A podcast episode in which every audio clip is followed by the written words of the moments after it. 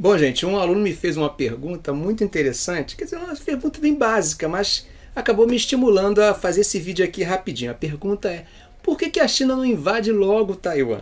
Você que já está acostumado a assistir meus vídeos sabe muito bem que a China ela tem um planejamento de longo prazo, é um pouco diferente da cultura ocidental. Outro ponto também interessante, e você já deve saber, é que para a China o que importa é a estabilidade. Estabilidade é essencial para a China.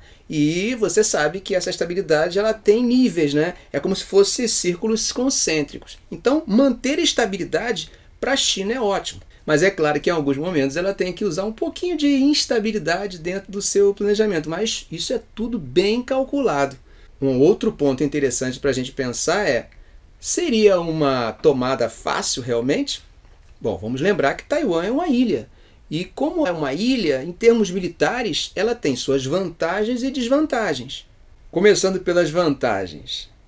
Bom, não é fácil surpreender uma ilha, ainda mais nas condições de Taiwan, onde você teria que atravessar um mar de mais ou menos 200 quilômetros para atingir o objetivo. Lembremos que uma operação desse tipo vai ter que mobilizar um quantitativo absurdo de tropas, de navios, porta-aviões.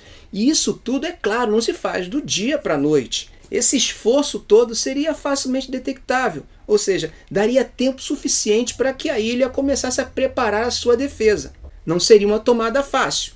Mas você deve estar pensando, mas será que antes da chegada dos navios e dos porta-aviões não poderiam ser disparados mísseis antibalísticos para acabar com a defesa de Taiwan? Bom, realmente isso é possível.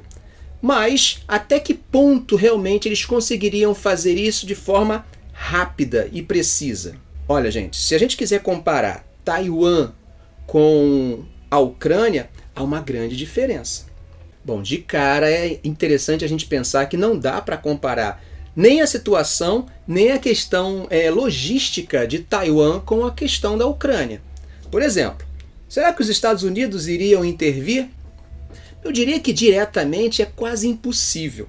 Vocês imaginem uma guerra direta entre Estados Unidos e China. É, acho que haveria uma hecatombe mundial. E é óbvio que os estrategistas não veem isso como opção.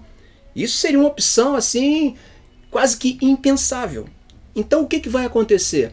Talvez algo muito parecido com o que nós vimos na Guerra Fria e o que nós estamos vendo também na Ucrânia. Ou seja, envio de material bélico, envio de armas, tudo isso.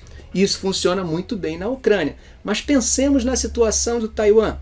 Bom, Taiwan com certeza estaria com um cerco essa situação, é óbvio, iria tornar totalmente inviável o envio de tropas, de equipamentos militares sofisticados que pudessem dar alguma condição.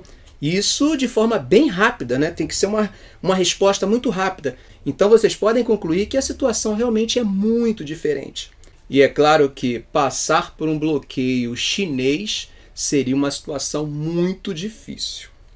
Bom, gente, percebemos que Existe sim um projeto chinês de controle de Taiwan, de retomada de Taiwan? Sem dúvida existe.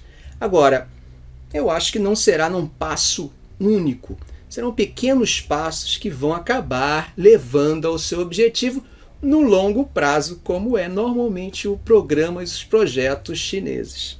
Ok? Ficamos por aqui. Se esse vídeo foi útil para você, faça um comentário, dê um like, um valeu. Ah, e se ainda não for inscrito, inscreva-se no canal e ative o sininho. Ah, se ainda não conhece meus cursos, eu deixei os links aqui na descrição do vídeo caso tenha interesse. Ok, gente? Um grande abraço!